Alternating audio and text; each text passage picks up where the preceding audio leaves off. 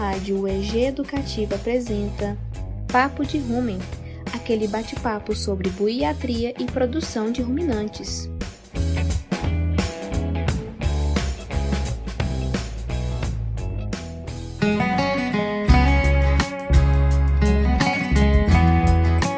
Olá pessoal, Nesse episódio, iremos ruminar com o professor Claito José sobre o uso de biotecnologias da reprodução animal pelos pequenos produtores. Olá, professor Claito. Seja muito bem-vindo ao nosso episódio de entrevista. E para começar, a gente queria saber sobre o senhor, sobre a sua formação e coisas afins. Olá, sou Claito José Gonçalves dos Santos, médico veterinário, professor da Universidade Estadual de Goiás desde 2000, do curso de zootecnia das disciplinas de biotécnicas reprodutivas, professor do curso de medicina veterinária, das disciplinas de fisiopatologia da reprodução e da disciplina de biotecnologia aplicada à reprodução animal. Sou professor também do programa de mestrado em produção animal e forragicultura do campus Oestes da, da UEG e também coordenador do Centro de Biotecnologia da Reprodução Animal Biotech da Universidade Estadual de Goiás. Professor, na UEG de São Luís de Montes Belos, o senhor realiza um trabalho no Laboratório de Biotecnologia em Reprodução Animal, o Biotech. Fala pra gente um pouquinho como funciona o projeto. O trabalho do Biotech é um trabalho onde nós produzimos e transferimos tecnologias reprodutivas, onde nós orientamos, capacitamos novos profissionais, prestamos assistência na área reprodutiva com foco na inseminação artificial e também na produção de embriões in vitro e também a transferência dos embriões, onde nós orientamos o produtor desde a escolha das suas receptoras e também das suas futuras doadoras, com foco de gerar tecnologias que podem contribuir com a cadeia produtiva, gerando oportunidades, gerando riquezas e principalmente levando o conhecimento das tecnologias que podem gerar novas oportunidades para os produtores e também para os novos profissionais que estamos formando dentro da universidade. Professor, e aquele produtor que deseja participar do projeto? Como ele faz para participar? Quem ele procura? Explica um pouquinho para a gente sobre isso. O produtor interessado no projeto, ele procura ou o próprio biotech, ou a, qualquer um dos campos da universidade, ou mesmo os parceiros. Nós trabalhamos com vários parceiros, né? dentre eles, né, nós temos a Emater, que é uma grande parceira, várias secretarias de agricultura dos municípios, a Secretaria de Agricultura do Estado, a Secretaria da Retomada, a FAPEG, a FUNTEC. Então, o produtor pode procurar tanto nós no próprio laboratório, como ele pode procurar um dos parceiros. E esses parceiros levam a demanda até o laboratório, ao Centro de Biotecnologia, e posteriormente, então, ele vai preencher uma ficha cadastral, iremos visitá-los e posteriormente iremos então introduzir uma das tecnologias que podem ser aplicada naquela propriedade. E posteriormente iremos acompanhar a propriedade, orientar, elaborar os protocolos e quais são as estratégias de trabalho. Então, esses passos tornam-se muito importantes para o sucesso do projeto. Então, nós trabalhamos com esse formato né, de identificar e buscar. Mas o foco do produtor é o produtor menos assistido, é o agricultor familiar, é aquele produtor que talvez ele não tenha acesso à tecnologia. Então, esse é o nosso papel, de levar a tecnologia àquele produtor menos assistido. Seja de uma cooperativa, seja de uma associação ou um produtor individual. Qual raio de assistência que o projeto atende? O projeto hoje envolve 23 municípios da região oeste goiana. Então nós trabalhamos num, numa região denominada de APL. O que, que é esse APL? É um conjunto de instituições que visa fortalecer a cadeia produtiva láctea. Então, nosso APL está no Oeste Goiano, denominado de APL Lácteo, da região de São Luís de Montes Belos, que abrange então os 23 municípios circunvizinhos a São Luís. Então, esse projeto foca esses municípios, mas nós também estamos atendendo outros municípios também que não fazem parte do APL, né? onde são municípios parceiros, porque a universidade está capilarizada em muitos municípios do, do estado de Goiás então nós atendemos também outros municípios, mas o foco principal do projeto são nos 23 municípios do APL Lácteo. E como tem sido a procura dos produtores por essas atividades do Biotech? Esse projeto ele iniciou em 2017. Ele foi ganhando corpo, ganhando conhecimento, ganhando estrutura, ganhando parceiros e tendo novas parcerias no projeto.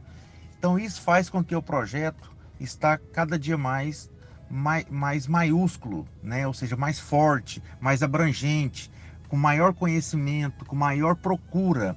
Então isso nos satisfaz bastante quando a gente vê um produtor que recebe aquela determinada tecnologia, tem a satisfação de comentar com o vizinho, comentar com um amigo, comentar com um parceiro e mostrar que valeu a pena.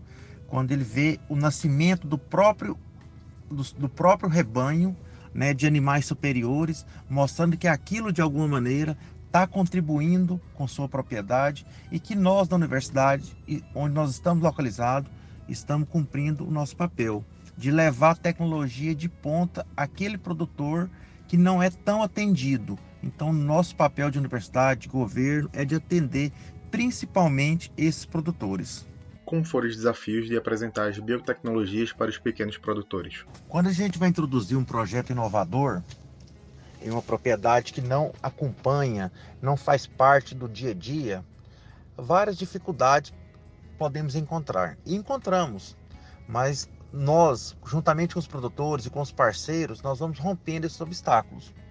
Talvez o produtor naquele momento ele não está preparado para receber um embrião, mas ele está preparado para receber ou realizar uma inseminação. Então, ou seja, o crescimento da propriedade, o desenvolvimento da propriedade também faz com que qual tecnologia que nós vamos introduzi-la.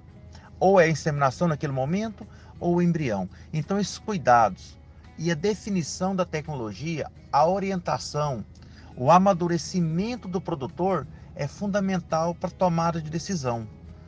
Porque talvez quando nós vamos introduzir uma tecnologia, nós queremos o que tem de melhor mas talvez aquela propriedade ainda naquele momento não está preparada para receber aquela tecnologia de ponta, mas ela está ela tá se preparando. Então a gente com parte de uma tecnologia um pouco, diríamos, mais fácil de lidar e posteriormente introduzimos novas tecnologias, ou seja, tecnologias que são mais sensíveis, que dependem de, uma, de um melhor manejo, dependem de uma melhor estrutura. Então, ou seja, esse, essas demandas tá? Que nós ou esses obstáculos que a gente encontra, a gente tenta romper e orientar e superar. E esse é o nosso papel enquanto universidade, enquanto servidor público, é de levar a tecnologia, é de orientar, é de introduzir, é de acompanhar e dar condições para aquela propriedade almeje o seu, resultado, que é o sucesso. E a gente espera que no futuro que esses produtores procurem as empresas particulares que fazem um belíssimo trabalho, né, ou outros parceiros que podem introduzir, continuar, gerar novas oportunidades. Então esse é o papel nosso, tá? De romper esses obstáculos, superar esses obstáculos juntamente com os produtores e com os parceiros. E uma coisa muito importante desse trabalho é que nós vamos formar grandes e estamos formando grandes profissionais na região. Futuramente, nossa região, o estado de Goiás, terá grandes profissionais trabalhando no ramo da embriologia, no ramo da transferência de tecnologia inovador, porque nós vamos, em um curto espaço de tempo, em um curto espaço de tempo, teremos ótimos profissionais à disposição do mercado. E aí eu já vejo que nós estamos cumprindo o nosso papel. O papel da universidade formar novos profissionais mas ao mesmo tempo não esquecer de retornar aquele investimento público para o público, né? contribuindo de alguma maneira para o desenvolvimento da cadeia, gerando oportunidades, gerando riquezas tá? e gerando novas tecnologias tá? no futuro muito breve para a nossa região. E, consequentemente, né? vamos é, formando tá? é, esses profissionais para o mercado. Quando eu falo mercado, no estado de Goiás, mas é para o Brasil, tá? E até mesmo para fora do Brasil. Então, esses obstáculos são superados com esse apoio, com esse tripé, tá? Que nós sempre trabalhamos. o ensino não só dentro da academia, mas o ensino fora da academia, com projetos de pesquisa inovador e também com extensão, levando a tecnologia de ponta para a cadeia produtiva. Sabemos que os bezerros nascidos por FIV têm algumas particularidades.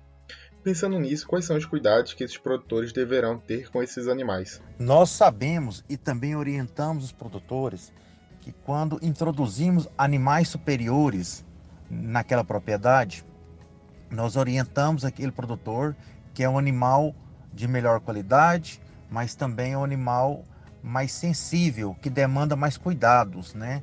O produtor tem que estar mais atento, né, ao calendário sanitário mais rigoroso, a parte nutricional, a parte de ambiente. Então, todos esses cuidados são orientados pela nossa equipe para os produtores que recebem essa tecnologia. Quando a gente fala de FIV, nós estamos falando de um embrião superior, porque justifica-se utilizá-la quando tem uma, uma mãe superior com um pai superior e leva aquele embrião para a propriedade. Só que ao mesmo tempo, o manejo daquele animal é totalmente diferente do, do dia a dia das propriedades.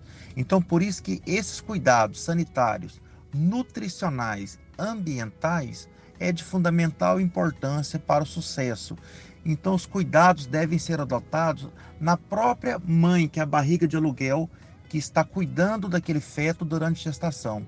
Posteriormente, após o nascimento, né, após a puberdade, após essa fêmea, essa doadora, esse animal melhorador iniciar a produção, então é necessário esses cuidados. E a gente orienta esse produtor mostrando para ele que o cuidado é de fundamental importância para o sucesso. Tá? A tecnologia está dentro da sua propriedade. Agora precisa que esse produtor cuide daquela tecnologia, porque é uma ferramenta importante, mas ao mesmo tempo é uma máquina que precisa ser muito bem cuidada. Então, por isso que essas orientações são importantes de ser realizadas e que o produtor precisa absorvê-la. E também cuidar da maneira necessária como a gente orienta. Então, pessoal, por hoje é só. Eu gostaria de agradecer ao professor Caito por ter aceito o nosso convite e nos dar essa entrevista maravilhosa. Gostaria de agradecer também ao Vitor Xavier, acadêmico do curso de Medicina Veterinária da Universidade Estadual de Goiás, por ter nos ajudado a produzir o roteiro da entrevista de hoje. Eu que agradeço o convite. Eu quero fazer um agradecimento especial a toda a nossa equipe lá do Biotech, tá? Todos os nossos estagiários, de maneira geral, todos que fazem parte do projeto, dos, os alunos do curso de veterinária, do curso de zootecnia, do mestrado, os bolsistas FAPEG, agradecer também a direção do nosso campus, os coordenadores, todos nós juntos estamos aí no mesmo barco contribuindo com o projeto. E agradecer Larissa pelo convite, professora Sandra, ao Vitor e a todos e colocar sempre o Biblioteca à disposição da universidade e de qualquer produtor ou de qualquer instituição parceira. Grande abraço e esperamos em breve novas oportunidades de um bate-papo com vocês. Um grande abraço, professor Clarto, e até breve. No nosso próximo episódio teremos mais um Ruminando. Mande suas dúvidas e sugestões para rádio.usg.br com o tema Papo de Rumen. Nos acompanhem também pelo Instagram, arroba Papo de Rumen. Um abraço e até o próximo episódio.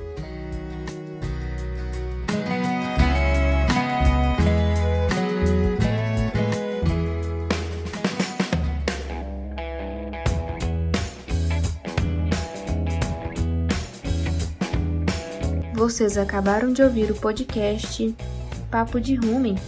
Esse podcast é uma produção da Rádio UEG Educativa, coordenação de Radioteledifusão Marcelo Costa, coordenação da Rádio UEG Educativa Thaís Oliveira, coordenação e direção do podcast Sandra Moraes, edição de áudio Larissa Correia, roteiro Pedro Luiz, produção Cria Lábio UEG Idealização: Sandra Moraes, Larissa Correia e Pedro Luiz.